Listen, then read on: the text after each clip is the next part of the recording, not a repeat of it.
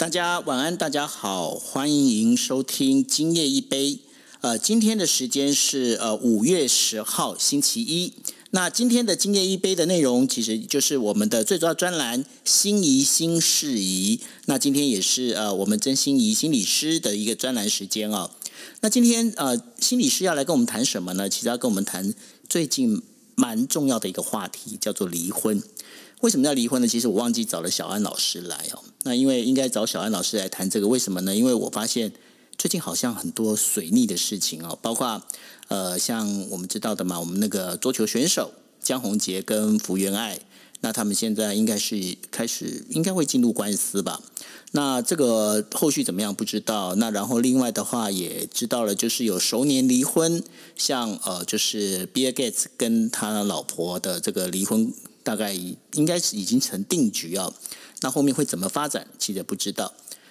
那其实呢，在呃日本，在日本的话，大概它平均有一个统计，就是呃每三对新婚的伴侣当中啊，他们呢会有就是一对，他们是毕竟走会呃一定会走向所谓的离婚之路哈。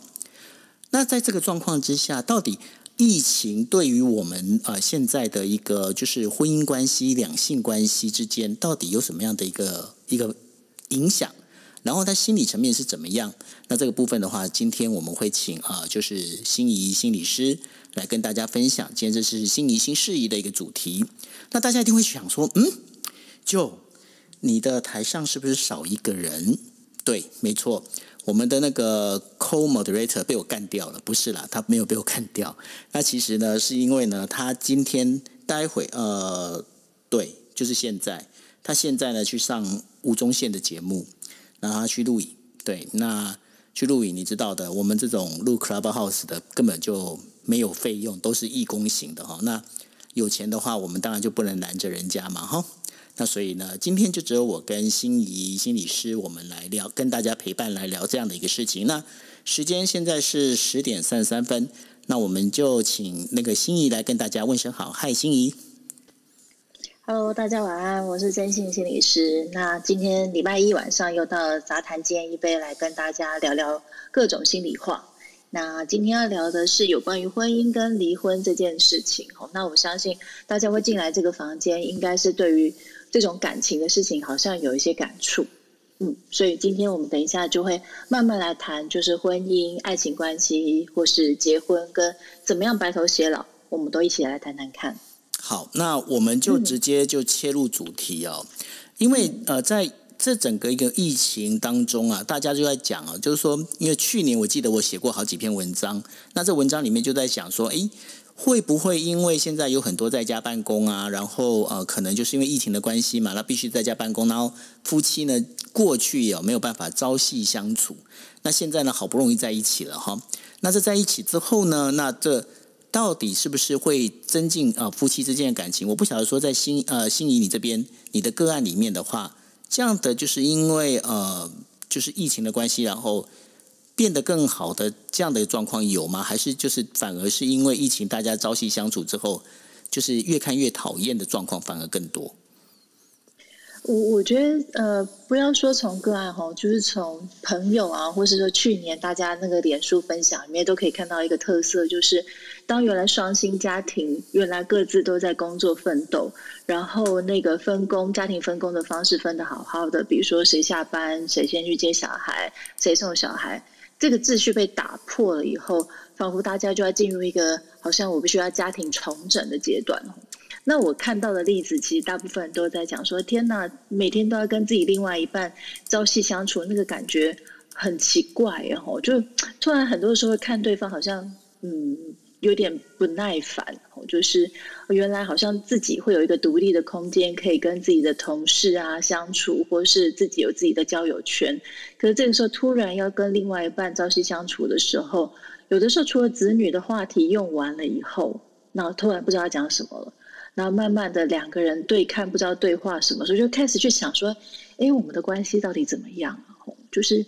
好像以前都没有想过，我们原来长时间相处会变成这个样子的时候，反而会去质疑现在婚姻关系的品质。哎，那当然这是在台湾那时候 work from home 的状况吼。那当然我有一些个案是因为疫情，就是必须要分隔两地的，不管是太太或是先生。那这个时候我们常常会在目前去年其实很多的那个幼儿园都爆满。其实因为很多人在国外觉得疫情不安稳的时候，就带着可能一方带着孩子回来居住。那因为有的时候，呃，大部分负责家里面经济的还是以先生为主的时候，就会变成太太带着孩子回来台湾居住。那这个时候，其实蛮多太太就会发现一个状况，那个是孤独感。那孤独感，我们前面几集里面有聊到这个孤独感的部分，在疫情的部分其实被扩大了。那这个孤独感是什么？比如说，呃，他一个人得一打一带着孩子，甚至是一打二带着孩子的时候。看到别人那种阖家欢乐的时候，其实心里面就会难免有一种，一来是自己在体力、心力带孩子上面有种力不从心的感觉；可二来也会觉得好像缺乏了另外一半的支持。那第三种还有一种情况，就是突然重新要跟自己的原生家庭要互要相互相生活那么多的时间的时候，他会有另外一层的问题。那也许大家平常不见得周围有这样子的朋友的时候，没有办法感觉到。其实疫情真的改变很多这种呃婚姻或是有小孩的家庭生活蛮多的。那其实那是一个从家庭结构跟家庭秩序里面一个很大的变化。那一旦我们人有变化，就必须要去调试。对，嗯。那在这样的一个调试的一个状况里面呢，因为呃最近像我的话，我是。我毕竟我是都一个人独自生活，所以我比较没那么大的感受哦。但是我可以发现的，就是说现在的整个社会氛围里面，其实离婚这个话题，感觉上它跟过去已经不太一样，它已经不再是一个禁忌哦。那不在一个禁忌，那为什么会提这样的一个状况？就是说我最近蛮推一出日剧哦，就是叫做大豆田大豆田永久子与他的三个前夫。天啊，这个剧情，这个剧名，这名字很长，超长的。然后，然后简称叫豆腐，因为什么叫豆腐？就是大豆田永久子的豆。跟三个情夫啊，三个不是情夫是菜，讲什么？三个前夫 前夫的那个就是夫，所以这是豆腐。所以说他们现在在日本的话，那个简简单的那个 hashtag 叫做豆腐。那在这个豆腐里面，其实我觉得它有几个还蛮有趣的一个，因为他你知道他们那个这整个对话，他们现在已经准备要出，就是那个台词准备出书哦。那准备出书，比方说他就我觉得当中有一段，我觉得我还蛮。蛮感动的，就是说那个这个大豆田永久子他有一个小孩叫做呃，就是大豆田歌。那大豆田歌就是是女生呐，她是一个歌，就是歌曲的歌。那大豆田歌他就就是变说那个大豆田他其实很在意，就是邻居是因为他离婚了三次嘛，他离婚了三次，然后邻居很在意说，呃，他很在意邻居就在认为就是说，哎，他这样离婚的话，是不是对小孩子会有一些心理的影响啊什么的？你知道那小孩回他回他妈妈一句什么话吗？他说。你干嘛去在意人家呢？你看我现在还不是活得好好的，活得白白胖胖的，你就把我养得很好啊。那我觉得他这个这个台词里面，我觉得很有趣的，就是说，呃，我们回到了这个离婚这件事情，就是说，在女方里面，其实女方她自己会心里，我不晓得说，就是心仪你有没有这样的一个，就是这样的一个遇到这样的个案哦，就是说女方心里面会觉得说，哎呀，糟糕，因为我这离婚，不管今天不管先不管说到底这离婚的是什么原因，我们先不管了。但女方好像都会有一个责任感，就是说我会不会影响到我的小孩？那然后我担心我的小孩怎么样？那你看那个大豆田哥他回了一句话，我觉得很好啊，就说我不是就这样白白胖胖的，然后我你不把我养的很好吗？你为什么在意别人的眼光呢？那就这一点的话，在心理学心理师的层面里面，你觉得你怎么看？我觉得这个分两个部分来谈哈。第一个部分就是刚刚前面呃会前会的时候跟九友提到，就是我都会做功课讲。然后我刚刚就在想说，哎，我来看看就是目前大家怎么在谈婚姻满意度这件事好了。但为了又避免要太学术，所以我就想了一下怎么讲。就是我觉得女性在这一个呃家庭里面，这个家庭角色的承诺。所谓的家庭角色承诺，就是一个人他身上有很多的角色嘛。比如说，我们一个人有我们的工作，有我们的妈妈的角色，或是职业妇女的角色，或是我们身为女儿的角色。然后我们在这些过程里面，哪一个角色最被我们认同？那女性在面对家庭角色，也就是自己是妈妈的这个角色承诺的比重，通常有的时候会比男性再多一点点。而很多的时候，男性因为整个体制的关系，对于工作角色的承诺又会再高一点点。所以可以想象，是一旦谈到离婚的时候，其实蛮多妈妈会在这个部分感觉到很挣扎。也就是过去别人跟你说过的话，就是“哎呀，这样子孩子就会在一个不完整的家庭下面长大”，这个话就会在这个时候给冒出来了。那我常常都在跟不管在什么样的场合，我都会讲说，我们人每个在这个阶段里面啊，都是你过去你听过什么样子的话，别人跟你说过什么样子的内容，所有的事情的一个累积。那很多别人跟你讲过的话，常常它是一个你没有经过思考就吸收过来的话。比如说，哎呀，你要给孩子一个完整的家庭，所以这句话就好像深植在我们心里面，觉得哎，完整的家庭，那会不会孩子就在一个？离婚之后，就在一个不完整的家庭长大的时候，就会对他的心理产生什么样子的影响？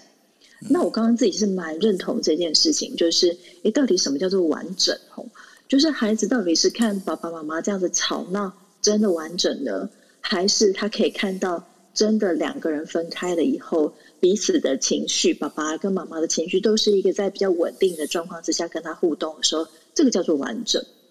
那我自己是比较倾向后者，然后就是。我觉得，呃，父母的情绪的稳定度影响很大。也就是当父母的情绪稳定度越高，他越能够去照顾孩子的情绪。所以，如果今天一对伴侣的分开，可以让彼此其实在生活啊、情绪上面都调试的更好的时候，我觉得这个对孩子来讲是另外一种层次的完整。嗯。所以，其实呃，这个还是回到了我们之前在讲孤独的时候，其实很就是很像的一点，也就是说，呃，自己要先让自己能够完整，要不然的话，你没有办法给包括你的小孩跟你周围去呃，应该怎么讲，去关心你的这一群人，他能够更一个完整、更幸福的一个概念，对吗？对，而且有的时候，我在我我不特别指称任何的个案，但有的时候当。来，今天不管是男方或是女方来跟我谈说，他对于离婚之后孩子的情绪调试这件事情有个担心的时候，我们都会花一些时间去跟他讨论说，你觉得这个离婚这个不完整，究竟是你的担心，还是你真的替孩子担心？也就是心里面我们都会有一种，也许是我自己不想分开，但是我会把这个不想分开的考量给他放大。哦，我不想分开。哦，有可能哪些原因是因为哦，分开会给孩子一些影响，所以就把它纳入变成我不想要分开这件事的扩大版。所以我们都会花很多时间跟眼前的这个，不管是先生或者太太区分，说你现在你觉得会给孩子影响的这件事，你觉得是你的投射，还是你觉得真的会给孩子这么负面的影响？这个是我们常常在个别治疗会花时间去区分的。是，但是呢，这个当中呃，又有一个我觉得更一个更有趣的，因为我我我想我干脆就是拿那个大豆田的这个剧情里面的一些呃台词啊，我觉得很有。你叫我看，我都还没看。没关系，因为这个我可以跟你讲。那这当中的话，另外有一个台词我也觉得很有趣，它就是刚好是有两呃，等于说有一个女生大豆田的朋友，那他本身呢，他其实就是一直都很抗拒去谈恋爱。那然后他有遇到一个男生，其实他本身还蛮喜欢这男生，但是。问题出来了，呃，因为为什么问题出来呢？因为其实他很喜欢这男生，这个男生也很喜欢他，但是他觉得说谈恋爱是一件很麻烦的事情。然后他讲了一句话，他说：“你总不能去跟呃，就是去呃，你住在夏威夷，然后你说你要去那个关岛去旅行吧？也就是说，在两个个性那么相同的一个情况之下，你要让他们在一起，其实是很难的。那这个就回到了我们刚刚在提的，就是说。”当夫妻他们今天因为可能因为疫情的关系，过去可能没有发现彼此之间可能在某些呃应该是优点上面是相同，但在缺点上面也是一样的时候，那彼此之间还可能看到对方的缺点。如果遇到这样的状况，那这种状况是不是有可能？那如果有可能的话，该怎么解决呢？嗯。你刚刚讲的是优点被看到，还是缺点被看到？也就是说，比方说我们两个的，其实我们两个是有共同的优点，但是我们就是我们的优点是一样的，但是呢，我们的缺点也是一样的，但是因为。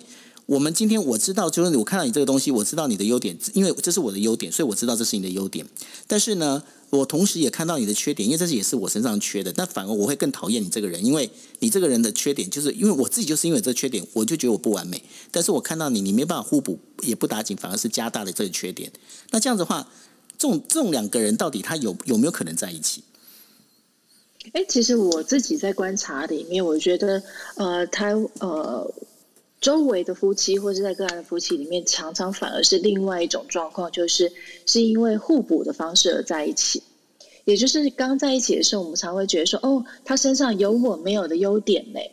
那到时候如果我们在组成一个家庭的时候，他可不可以是在这个缺角的部分来协助我？那所以蛮多的时候，是因为我欣赏对方身上有我没有的优点的时候，我们才在一起哦。那会不会不是会会不会忽然之间发现，等到结婚在一起之后，才发现说，嘿，他身上有我没有的缺点呢？我觉得这个就会变成另外一个层面的问题，就是常常呃，我们自己在专业里面在讨论说，互补的婚姻里面会出现什么状况？那也就是互补的婚姻里面会出现一件事情，就是我们欣赏的时候会一直看到对方你刚刚讲的那个优点的部分，可是，在婚姻里面很需要的部分是，我要理解对方在某些时刻为什么这样子想、这样子做、跟这样子回应我。但是互补的过程里面，常常就是对方跟自己其实是蛮不一样的人。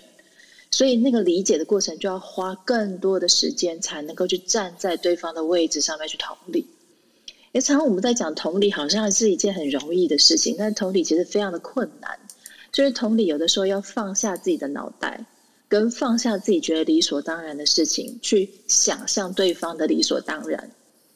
所以这个过程里面，在互补的过程里面，常常要花更多的时间，才能够去理解对方的理所当然的时候。哎，这个过程就会出现很多的问题，那比如说双薪家庭，比如说大家都忙，我哪有那个时间，哪有那个情绪，哪有那个体力去这么的好好的坐下去理解对方为什么会这样子想？那一旦没有这个时间，没有这个空间去理解的时候，那冷战或是争吵，它其实是最容易发生的事情，或是最简单的状况。那如果中间这个时候没有一个人可以调停，或是大家又没有那个时间跟那个稳定度，可以好好的讲。坐下来谈的时候，那当然分开就是很容易浮现在我们脑袋里面出现的一个选项。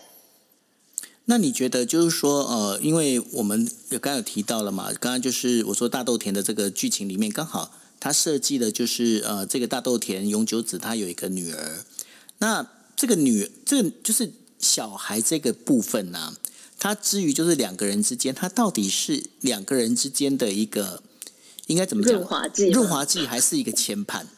就是他可能就是，比方说，假设说你今天你底下没有你没有你没有这些呃小孩的话，你可能说分手就可以分手，你说离婚就可以离婚，因为毕竟没有那么麻烦。但是呢，如果你今天有小孩的话，会不会因为是这样子，然后你把你就是因为小孩的关系，你委屈了自己？可是到可能到了一定时间之后，你又会。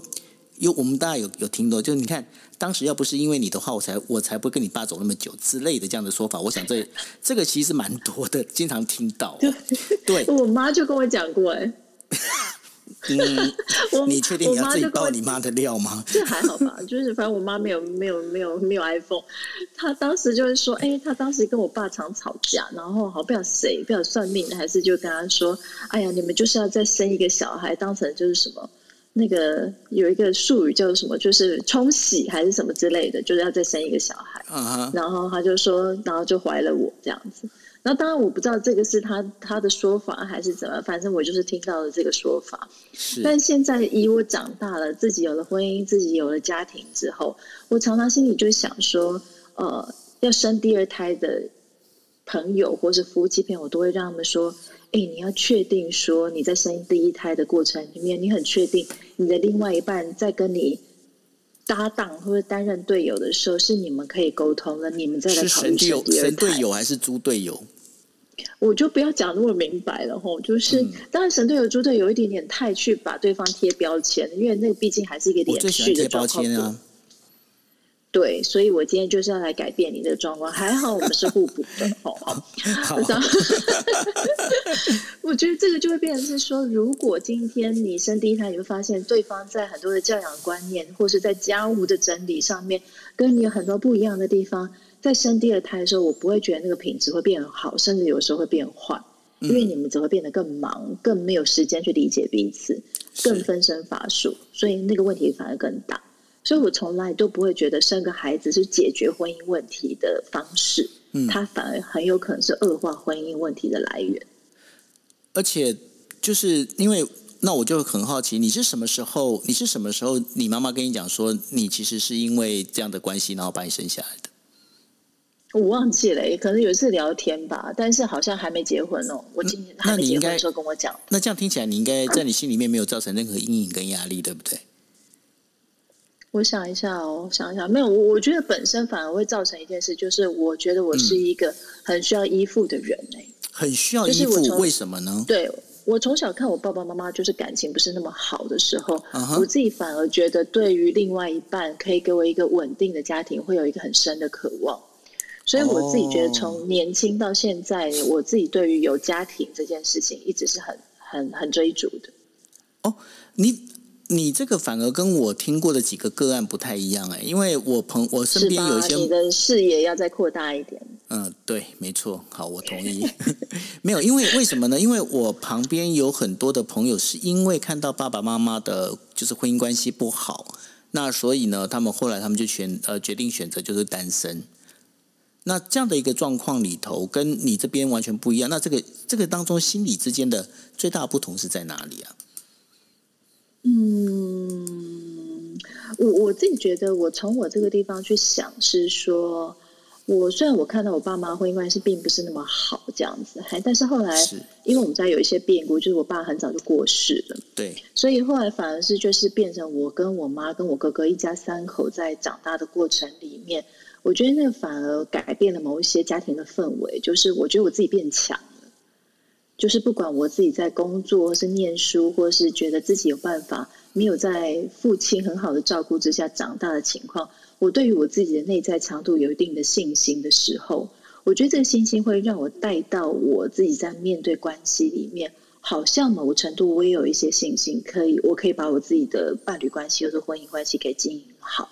那当然也有可能，我念了心理学对我自己也有帮助啊。我觉得好像自己懂心理学就不用怕，也有可能这样。是，但我后来想，我觉得是那个自我强度的部分，也就是家庭里面的那一种呃破碎或是不快乐的程度，没有摧毁一个子女的自我强度的时候，我觉得就会有一个信心，就是我有办法去找到我自己想要的。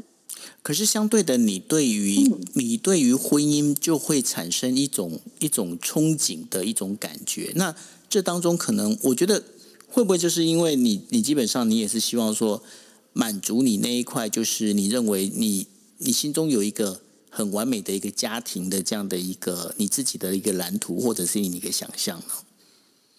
我我我刚刚觉得有另外一个部分，当然那个是跟我蛮个人的关系，就是因为我爸爸很早就生病了，所以那一块我觉得这种一个家里面那种强壮的角色，在我心里面是一个遗憾，所以就会变成是说我可能会有依附的这种感觉会出现，对，会去找一个强壮的对象，让我自己觉得可以依靠。是，那当然，我觉得那个就会另外一堂课可以跟他讲，不是另外一次，就是在恋爱关系里面要跌跌倒。跌撞几次，我才会发现，说我怎么样在依附别人跟我自己能够好好独立生活这件事达到平衡的时候，我觉得到那个时间点，我才能好好找到另外一半。是，嗯，所以你也是你在找到另外一半，其实也不是说 就是呃一见钟情这样子，然后就是一次谈完一次恋爱就就是直接买单这样，不是这样吗？现在这个真的是。少数少 非常稀有的动物了吧？你说一见钟情这一种吼？对啊，对啊，对啊，我也觉得，因为因为我觉得现在，但是我不知道哎，因为有有人在讲，就是说，嗯，感情这种东西就好像在河边捡石头一样，你会越捡那个石头越捡越小，因为你到捡到最后的话，你会发现哦，原来我之前遇到那个是最好的。那在这种这是这样的一个心理是正常的吗？还是？这只是一种所谓的都都市传说，乡野怪谈。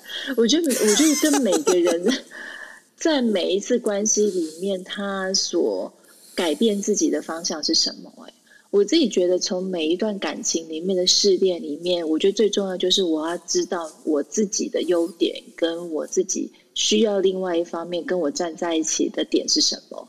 比如说。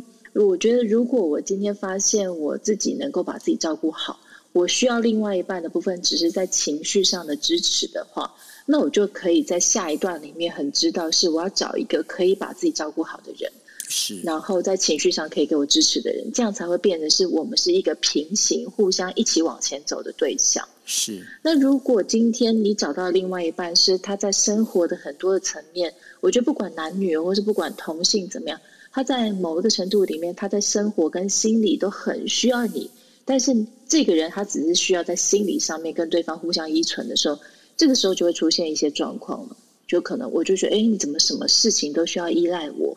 这跟我要的不一样，嗯，那这个时候我们就可以知道，哎，这个人是不是我适合接下来给予承诺或者继续走下去的对象，嗯，所以才会回到原初，是每一段感情里面，我这个地方学到，我看清楚我自己的价值观，我自己喜欢或想要什么，这件事才有办法帮助我们在下一段感情里面找到适合我们的，然后石头才不会越剪越小啊。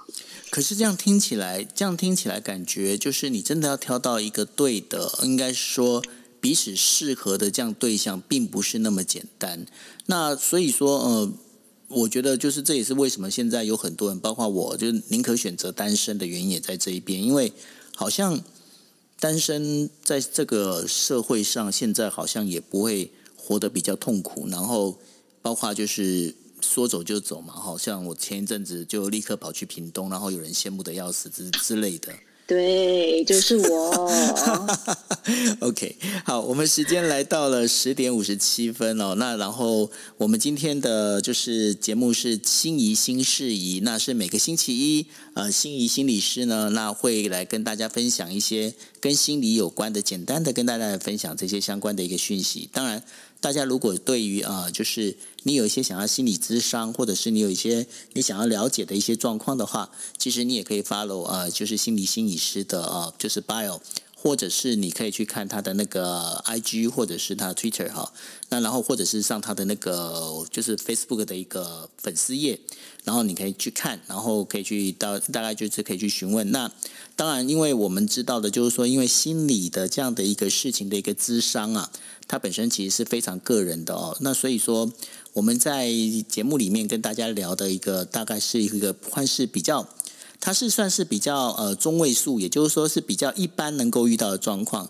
那至于个呃其实相关的个别的个案啊，或者是这些相关的一些事情的话，可能你们必须要直接去找你们呃能够信任的心理师，这样子会比较好的，对吧？对的，对的，因为很多的时候，我觉得在开房的时候，我都很乐意去回答大家的问题。但有时候回答的太深入的时候，我又会一方面在担心说，哎，这样其实我也不想让这个人在问问题的时候泄露自己隐私太多，或是说呃，避免不必要其他人可能会呃觉得自己的问题是不是也可以这样子解决？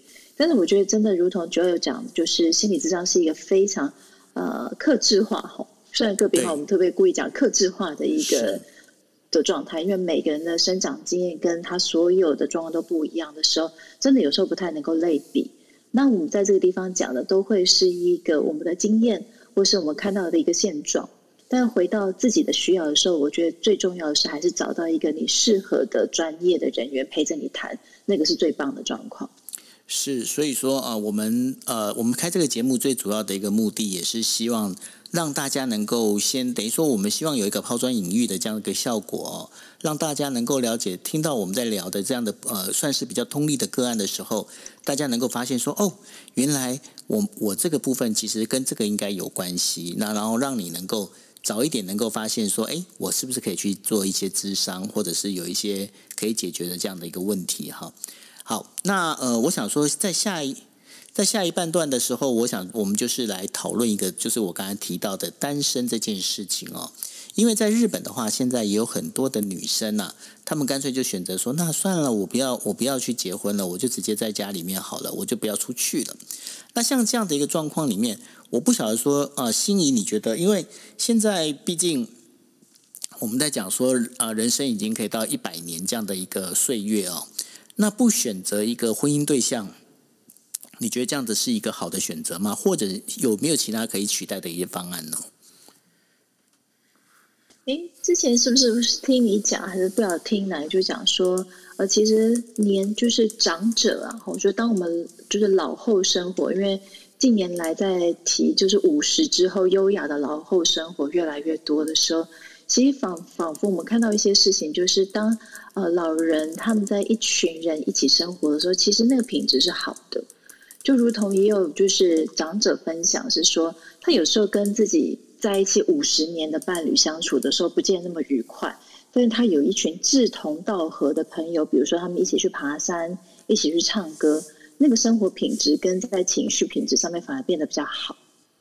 所以，到底结婚是不是我们在讲老后生活的一个保障？其实不一定，因为包含还有一件事情，就是好像女性的那个寿命其实相对平均下来比男性长，或是女性在慢性病的几率有的时候没有男性那么高的时候。蛮多在老后的照顾的时候，其实都变成是呃太太在照顾先生。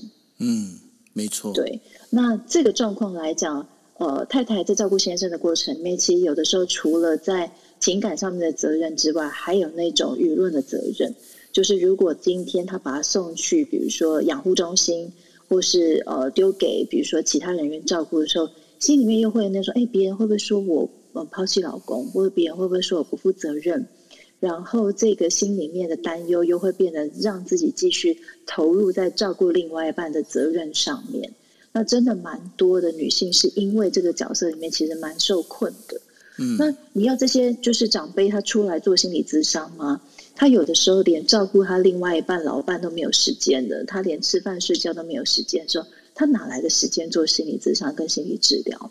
所以我常常觉得这一块里面，就是老后的生活里面，在身体照顾上的时候，婚姻这件事，有的时候真的不会是一个保证，或是让我们幸福快乐的一个绝对值。所以，呃，其实结婚这一件事情，应该是这么讲，就是说，呃，它不一定是被必须被追求的。那如果你今天你真的有喜欢的对象，或者是刚好对方也跟你一样是情投意合的话，那当然是很好。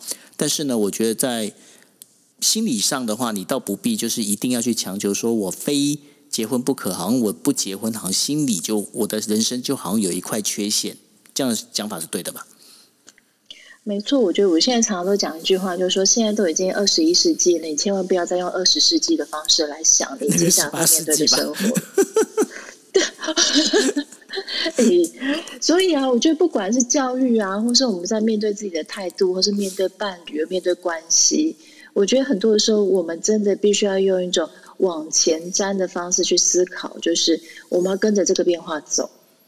是，呃，那这这当中里面，呃，反而我觉得好像刚刚你看，好像刚刚从你这样一讲，整个听下来之后啊，你有没有发现一件事情？因为不管从你自己你本身的经验，或者就是说我们现在聊到的，就是不管你今天你是。结婚也好，或者是你是单身也好，甚至或者是你是结婚之后离婚也好，好像都必须要先自己心里先强大。你自己心里没强大的话，好像没有办法。但是问题出来了，因为有很多人他可能就是心里没办法强大，他可能他心里面就必须要有依靠，要有依赖，那怎么办？哎，昨天我在另外一场 Clubhouse 里面，有一些人就提了问题，就是自己在跟原生家庭的相处这件事。那我意外的发现，在提问的人年纪都好轻哦。就是我觉得现代的呃，你看我会想到问题，就是表示我是年轻的。好，没事。好，我们忽略这件事。我觉得现在年轻人在意识自己需要什么，跟意识自己有什么样子的部分需要去突破的思考，真的变得呃很棒。就是他们很早就会因为接触到很多的资讯而发现，说自己比如说在跟原生家庭的关系里面其实是很纠葛的，所以他们就会提早很多的资讯来帮忙自己。我觉得这个东西都会是有帮助。是当你越早发现说你在呃早期的跟家人的关系，或是在自己的各种同才啦等等这种呃不要到创伤，可能是负面的经验。可能如果我们越早意识到它，我们越早去化解的时候，都会有助于你接下来你要跟另外一个人的相处。那我这边讲的是另外一个人哦，这个另外一个人可能包含是你的室友，那你可能包含是你的同事，那当然很重要的是你的伴侣。因为我们怎么样学会跟另外一个人好好相处这件事，真的就是从小到大开始练习起的。比如说今天你的从小就要长大的家庭是里面。你的家人会一直挑剔你的，就是不管你今天表现的再好，他们都还说你还是要再加油啊！哦，可是我觉得你这个部分还是要做得更好啊。他真的很难从一个正面的角度去看待自己所拥有的东西的时候，其实真的会让他不管在人际关系或者在长大的表现之后，他也可能在会往死里打。嗯，也就是看到自己还不够的地方，或是还需要补足的地方，那有没有可能这个眼光？也会带到他跟另外一半的相处，或者另外一个重要的人相处。哎，可是我觉得你还可以怎么样？哎，可是哦，我觉得我还希望你多做些什么？哎，嗯，那如果另外一半不是在这样的关系环境下长大的时候，真的会很难理解，说你为什么都要看我负面，或看我做的不够的地方。是。那我这边只是简单的举一个例，特别是在讲说，刚刚回到九二讲的就是，我们要先把自己调整好的这件事，就是。我得从我自己长大的经验里面知道他对我的影响是什么，他对我看事情的角度有什么样子的很重大性的影响之后，我再来观察自己，就像把我自己当成一个观察者在看待自己一样的方式，好像站在一个外围去看哦，这一路以来我有什么东西是重复的，我有什么东西是哎别人一直在提醒我的，那我把它拿出来看一下，意识一下，然后找机会。去找专业的人，或是找各种资讯去处理一下，时候都会有助于你在跟另外一个人的相处。嗯哼，那这样子的话，就是呃，这个是跟你该你到现在为止你提到的，其实就是跟人之间的相处，对不对？嗯，对。那我怎么跟我自己相处？因为我如果没有跟我自己取得一个一个应该是同步跟和谐的话，可能我连我自己都处不好了，我怎么去跟别人相处呢？哎，这个不是你才是专家吗？我为什么是专家？你应该是独处专家啊，因为我看你的那 Instagram，你都可以自己过得很好。我独处专家是啊，没有，我独处专家都是因为我 我都有一个漂亮的空中那个云端硬碟啊。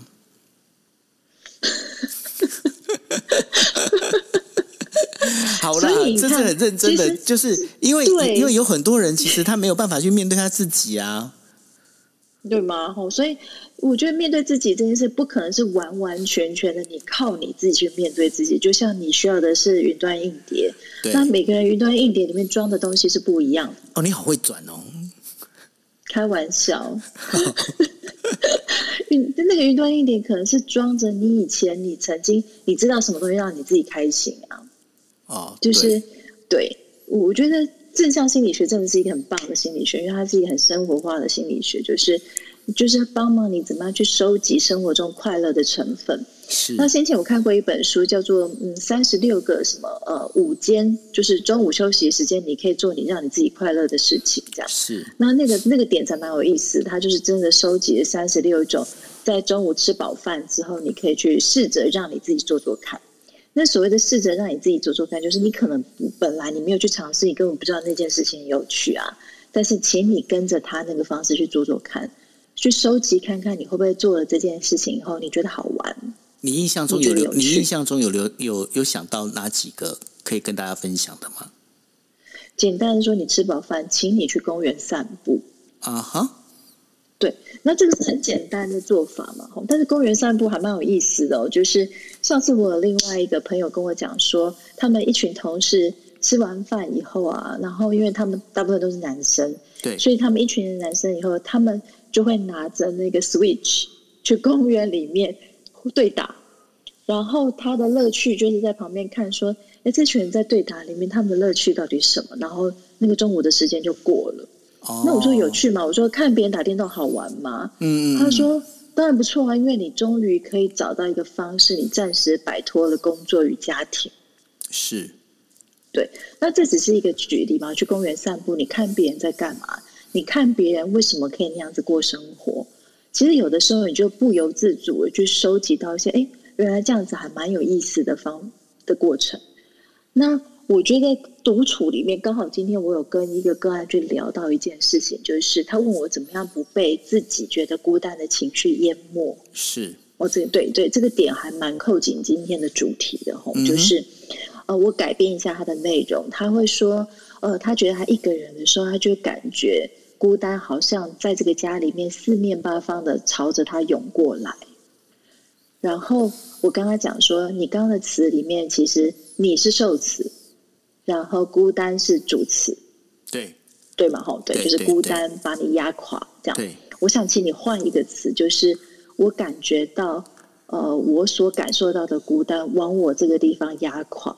当我感觉到孤单往我这个地方冲过来的时候，我会有一种受不了的感觉。嗯，我请他把我换成主词，然后孤单换成比较偏向呃形容词，或是由你这个地方所产生的，也可能是偏向受词或者形容词等等的。嗯嗯嗯那这个做法我觉得很有效的原因是，它会让你的控制感变高，然后它会让你感觉到这个情绪是由你自己产出的。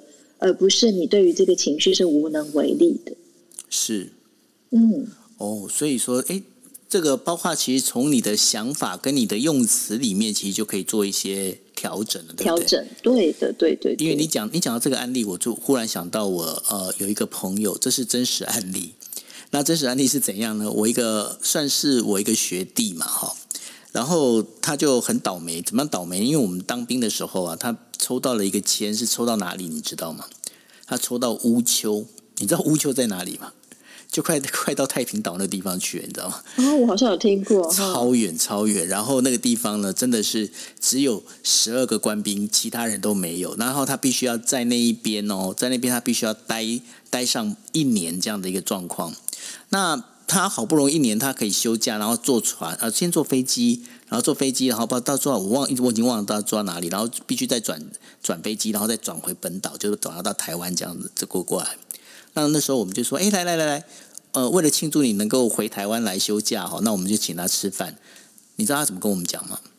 他说：“我们可以不要吃饭吗？”我们说：“为什么？为什么？为什么不要吃饭？”他说：“你你们只要陪我站在那个忠孝东路跟那个敦化路口那一边，陪我站两个小时就可以。你知道为什么吗？”你猜猜，人很多吗？不，人很多不是重点，女生很多。他说：“我已经一整年没看到女生了，所以说他他的他的解决他孤单的方式是站在那个路口站两个小时。他看完之后，他觉得他的精神非常的舒畅。哦，所以如果我们改变一下，也就是说，其实孤单还蛮可怕的。原因是因为我我常有的时候像人偏忧郁的时候啊，就是。他常常会困在某一个房间里面走不出来，或是说他就会不想动。对，那其实物理的空间的不变化，它真的会就改变我们心理的状态。是，就是因为它在乌丘一样，嗯，对，就你看到都同一个颜色，你看到都同一个摆饰，都是蓝天白云大海。对，所以乌丘搞不好还比房间好啊，至少还有蓝天白云大海。对，但是呢，他还是没办法。那因为因为那边他放眼望去，每天早上起来。一整年起来看到就是十二个人，你你想想看那种多痛苦的一件事情，有一点，有一点，是不是？那万一谁还跟谁吵架，那更惨。而且都臭男生哦，都臭男生哦。我们要政治正确，什么意思？这政治正确有什么关系？真的是因为男生有时候就是因为都是男生的话，有时候比较懒得洗澡啊，臭男生。这个我当过兵，我知道。是是是是，对啊，因为因为我们那时候当兵的时候，有时候在操呃操演的时候，其实那个一你知道我们那个绿色的那个军服啊，后面会有一层一层白色的那个，就是一个波浪形，你知道为什么吗？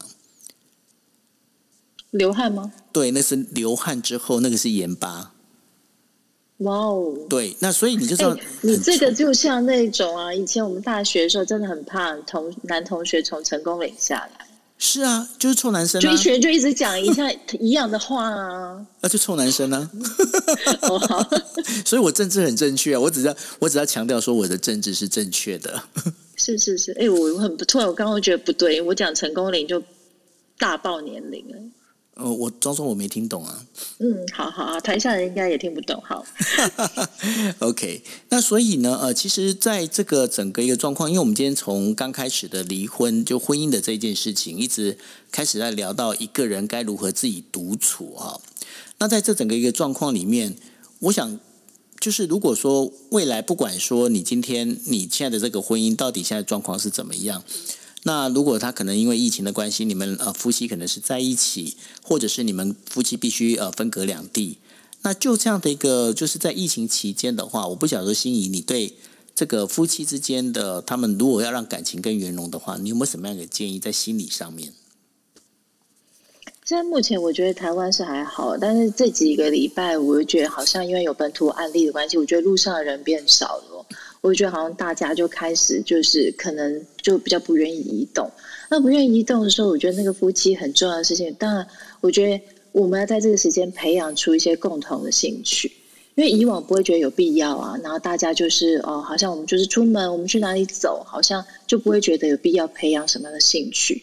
可是像就是去年，我跟我们家的小孩，跟我们跟我们家的老公，就开始就是练各种的桌游跟各种的象棋。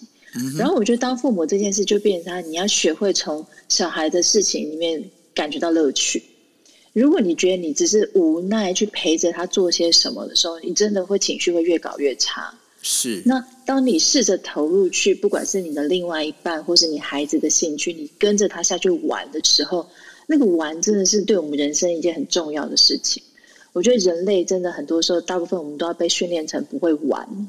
嗯，但是玩真的很重要，包含在疫情的期间，你有办法自得其乐，你有办法在室内或者在有限的空间里面学会玩这件事情，它是我们情绪里面或是在感情里面最大的调剂。是，我觉得夫妻共同做一件事情，似乎也是一个维系感情的很好的方式，对吧？真的，真的，那很重要。对，因为呃，我对不起，你先，你先，对我先说一下。说对，那个，因为我刚好呢，就是有一个，这也是我身边的一个案例。我我以前是华视的记者啊，那那时候我记得，我就记得我们华视有一个长官，然后这算是我的直属长官了。那然后呢，他其实他们两夫妻，他们没有结婚啊，不不不，对不起，两夫妻是结婚但没有小孩，但然后他们就住在哪里？他们就住在光复北路那边。那你知道他们？因为我们每次就是播完那时候华视大概七点七点到呃八点是我们的晚间新闻时间。那晚间新闻播完之后呢，其实老板他就是我们的我们这老板就准备要下班嘛。那他下班，他其实他的每一天固定的那个 team 的一个工作是什么呢？他就必须是跟他老婆，因为他老婆会等他。那等他之后呢，他们两个就会去呃延吉街有一个那时候有一间叫做谈话头。的餐厅去餐谈话头餐厅去吃饭，然后他们吃完饭之后，他们就是从他从公司呢，就是从华氏大楼，大家如果知道华氏大楼在光复光复南路一百号那里，然后从那个华氏大楼呢，就走走走走到延吉街去吃饭。吃完饭之后，他们固定要在国父纪念馆那边绕两圈，就是他们要散步两圈，散步两圈之后，然后再回家。那我那时候我就问他说：“你们吃完饭为什么不敢直接回家？”他说：“不对，他说我们就是对他们来讲。”他们最亲密的时刻，其实就是在那散步的时候，就是有时候他们甚至没有聊天哦，他们什么的话都没讲，然后他们就是这样子走走走走走。那所以后来呃，就是老板的夫人后来呃过世之后，其实他就开始没有去做这些事情。那反而我就发现他憔悴非常的多。嗯，这是我一个分享。嗯，所以要有共同的兴趣。刚好我刚刚瞄了一下。别的房间有在讲说，你希望另外一半怎么对待你？嗯哼，对，但是我不是鼓励大家去别的房间听哦，继续待在这个房间里面。其实我刚刚看到那个房间的主题，我就会觉得好像有一个东西我们今天还没有讲到，就是你自己希望别人怎么对待你的这件事，你怎么样从你自己的嘴巴里面说出来？那应该怎么讲呢？我觉得大家就会变成是我们我们有没有习惯在婚姻里面去抓到我们彼此习惯的用语，把它表达出来。那我举我自己跟我先生的例子好了，就是呃，我自己在对我先生有埋怨的时候，我已经学会我以前年轻的时候就会直接爆炸。可是，在经过太多这种感情上面的历练之后，我觉得立刻爆炸对我来讲根本就没有好处，因为。不但我没有办法把我自己的需要好好讲出来，二来我们可能会起另外一个战场。所以这些年的历练加上岁月的累积，已经让我可以慢慢的，我可以忍住一些，把我自己想好，我该怎么样把自己的话讲好再讲出来。所以我大部分会消化一下，然后第一个去想说，哎，我现在气的真的是眼前的这件事，还是有其他事的累积？你你这个讲法有没有实际的案例？就是你可以你可以改变一下剧情，但是有没有？好，因为这样听起来好像就是比较难，像与我那么愚昧的人是比较难去 catch 到重点。就是好，不过举个例子来讲，你你又马上爆炸，你还敢讲？对，嗯，好。有一天，哎，这个例子我常常就举，就是我自己，我很讨厌晒衣服，就是我觉得，嗯，这台就是我们家晒衣场，我觉得有点窄，这样，所以我每次晒衣服，就是就是一家四口的衣服在那边晒的时候，我常常觉得晒得很烦。所以不是你体积比较庞大哦。不是，是我比较高挑。好，好，没有，好，就是在晒的过程里面，然后我就会觉得常常不耐烦。那那不耐烦大概有几个因素，我就会一边不耐烦一边想说：，哎，我现在到底是对什么不耐烦？第一个就是那个空间有点小，衣服有点多。那第二个部分就在于说，哦，这些臭男生衣服都不翻过来。然后第三个部分，我后来想起来，就是我常常在晒衣服的时候，是我赶着上班的时候。因为我上班的时间可以比我先生晚，所以我通常就是我早上起来的时候，就是把衣服洗一洗，然后去晒。可是有的时候就时间比较匆促的时候，又急又忙，然后看到衣服没有翻过来，我就气。哦。那气的时候，我有的时候一生气，真的就很想破口大骂。哥还好那时候家里面都没人，只有一个人所以，就没有办法破口大骂。可是你是气质美女哎。晒衣服的时候，每个人长得都一样。啊，对不起，我打岔。这个时候，我就在想一件事，就是，哎，我到底在气什么？到底是我太急呢，还是怎么样？好，那我就决定我来做实验好了。我就要发挥心理学者的一个精神，我下次不急的时候来做一样事情，反正他们衣服还是没有翻过来嘛，我就再来晒一次衣服。哎，就发现我情绪上面真的就会比较稳定，我就会好好的把它晒一晒，折一折。然后我就发现说，有这个时候我的生气其实包含我自己心里面的急。好，那这次我就会知道，我在跟我先生在讨论，你们要把衣服翻过来再丢进去洗衣篮这件事情，其实不全然是引起我情绪的因素。所以他还是不对的。嗯，对不对？这件事我觉得蛮有意思的。我觉得上次我去上那个爱家好医生的节目，跟那个黄宗林医师在谈这件事情的时候，黄医师黄医师就说。他就说：“为什么一定衣服要翻过来？”哎，我觉得这个提问真的非常有意思哦。我说：“你怎么会问这个问题？”好，你怎么回答？我很好奇。对，哎，这个这个走向，我好像有点太早把他们节目铺梗铺出来了。就是我，我就想说，我当天因为我知道我要录那个节目，我一边在我我当天早上还是在洗衣服、晒衣服，我就想说：“哎，为什么我觉得衣服一定要翻过来？”是。然后停停下来就想，就蛮有意思。就是我就想出一个答案，就是我想要让我的孩子知道家务整理的干干净净这件事情，是让他们之后在照顾家里面是有帮助。比如说家里面就会变得比较干净，你在跟另外一半相处的时候，也比较知道就是互相的调整。你们在家庭里面的，就是要把家里面照顾好，这样。因为我们家就是男生里面常常有时候不拘小节，所以我就得到一个答案，就是。我想要示范给我的孩子看，因为家里面整整齐齐是很舒服的感觉。等一下，可是你还是没有回答为什么衣服要翻过来啊？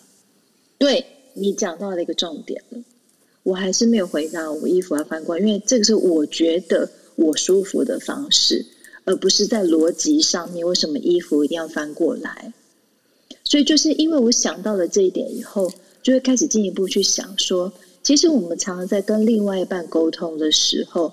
就是会因为这样子，这个是我的需要，而不是拿来让对方幸福或是理解的方式。那啊，这个时候就会加进另对，那这时候就会加进另外一个部分，就是另外一半会不会 catch 到说，虽然他觉得没有被说服，但是他尊重我的标准啊。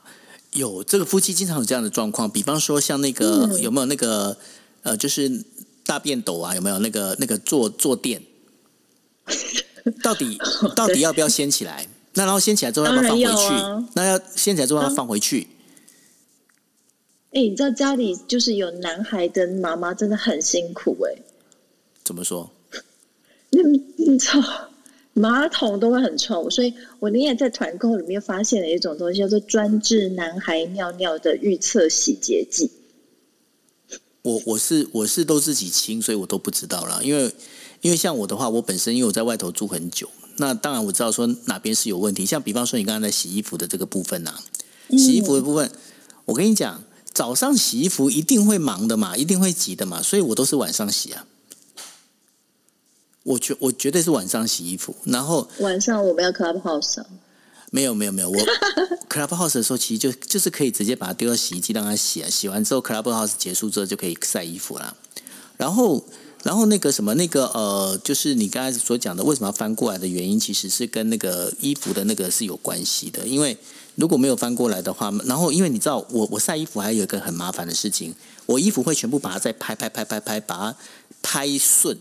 你知道为什么要拍顺吗？因为如果不拍顺的话，那个纤维它本身其实很容易，就是衣服很容易就是有有一些扭曲，你知道吗？所以对啊对啊，那个到时候就会形状就会变掉。所以翻过来是有它的道理的。那我我觉得，我觉得你的坚持是对的，但是就是可能你是知其然而不知其所以然，所以你就不晓得该怎么去说服人家。我在猜是这样。为什么有一种被骂的感觉？没有啊，我只是刁而已，我没有骂。那好，但是我要讲一个很很有趣的转折，反正好啦这不是插你说科打诨，对不起就是黄黄医师他就跟我讲说，他的老婆说服他了。我们说什么什么，他是什么时候？他说他老婆跟他讲说，因为空气中有 PM 二点五，那我们的内层呢是跟孩子皮肤接触的地方，所以我们一定要让外层向外，不要让内层向外的时候，这样子才会让孩子健康。那因为黄医师是医师，他就觉得这点完全的说服他了。这个时候真的就是让我们去知道一件事情，是知道对方的胃口，然后去对症下药，真的太重要了。哦，对，先不管说这个理论到底对或不对，反正你就是对对对对，你就是对准那胃口，对对对对，这个完全完全理解，这是变成是怎么跟另一半沟通一个很重要的一个关键哦。没错没错。了解，非常谢谢谢谢呃心仪心理师来跟大家分享。那因为现在时间呢已经来到了十一点二十七分，那呃我底下的话，我今天就只开放一位朋友上来。那如果呃朋友你们有要来分享或有想要讲的部分的话，欢迎你举手。但是呢，我必须跟各位先强调一下，因为我们今天的内容呢，我们会把它做成 podcast，然后会放在呃心仪心理师那边，也会放在我的那个。就是今夜一杯的这样的一个呃，就是栏目里头哈。那如果大家想要知道说那个连接在哪里，大家可以就是 follow 我的那个 Twitter。那我会把我把这个节目做好之后，就是今天晚上就会把那个连接会丢上来。那如果说你今天你要上来来讲话的话，那呃，我必须要跟各位讲，因为你的声音呢，我们会把它放在 podcast 上面。那如果你觉得不方便的话，那我建议你先不要上来。那这个部分的话，可以先跟大家分享一下。那我刚刚看到了那个谭医师，谭医师，你待要不要上来？我拉你，如果你要上来的话，你就直接就接受哈。那如果你忙的话，没关系。OK，好，那对谭医师在忙，好，我觉得他很有可能在开车，我也在学，我也觉得没关系。因为每次这个时间拉他，都说他刚下诊，然后在开车。你知道他钱赚的比较多嘛？趁着他没办法上来，还偷偷骂他。就如同你在骂 Sandy 一样，我没有好吗？好了，我谭医师真的很棒，因为大家可以 follow 一下谭医师。谭医师是呃，我们台湾呃台北应该台北生殖协会对，那这这生殖中心，你看故意讲错，让他很急的想要上来。呃，台北生殖中心的非常有名的医师，那专治就是包括不孕症啊这些相关的一些咨询，大家可以 follow 他的一个 bio。OK，好，那心怡，我想说，我们今天的节目大概就可以到这一边吼。那我们接下来下一次，我们是不是来谈关于恋爱的事情啊？恋爱的哪一个部分？嗯，怎么去熟年恋爱吗？熟？我觉得没有，就是因为我觉得就是熟年呃熟年呃熟年恋爱，对熟年恋爱这样的部分，其实我觉得是可以谈。也就是说，呃，比方说，因为现在我们刚才已经谈完离婚了嘛，那离完婚之后，你必须要找第二春嘛。那找第二春的时候，那你怎么去挑选你的对象？在你已经不是在是青春十五二十年呃二二十年少的这样的一个状况里头，怎么该怎么去挑自己的那个伴侣？那这个挑这个伴侣之后该怎么去走？我觉得我们来聊这个部分，你觉得怎么样？当然好了，当然好，我觉得这个相当的实用，不管在哪个年纪里面都很重要。对啊，就是，而且我觉得这当中可能要再请你再次的把你的那个你的那个故事拿出来曝光，就是说你到底是我的经哪一个故事？你到底是经过了几次的波折才决定到现在的老公？三四段吧。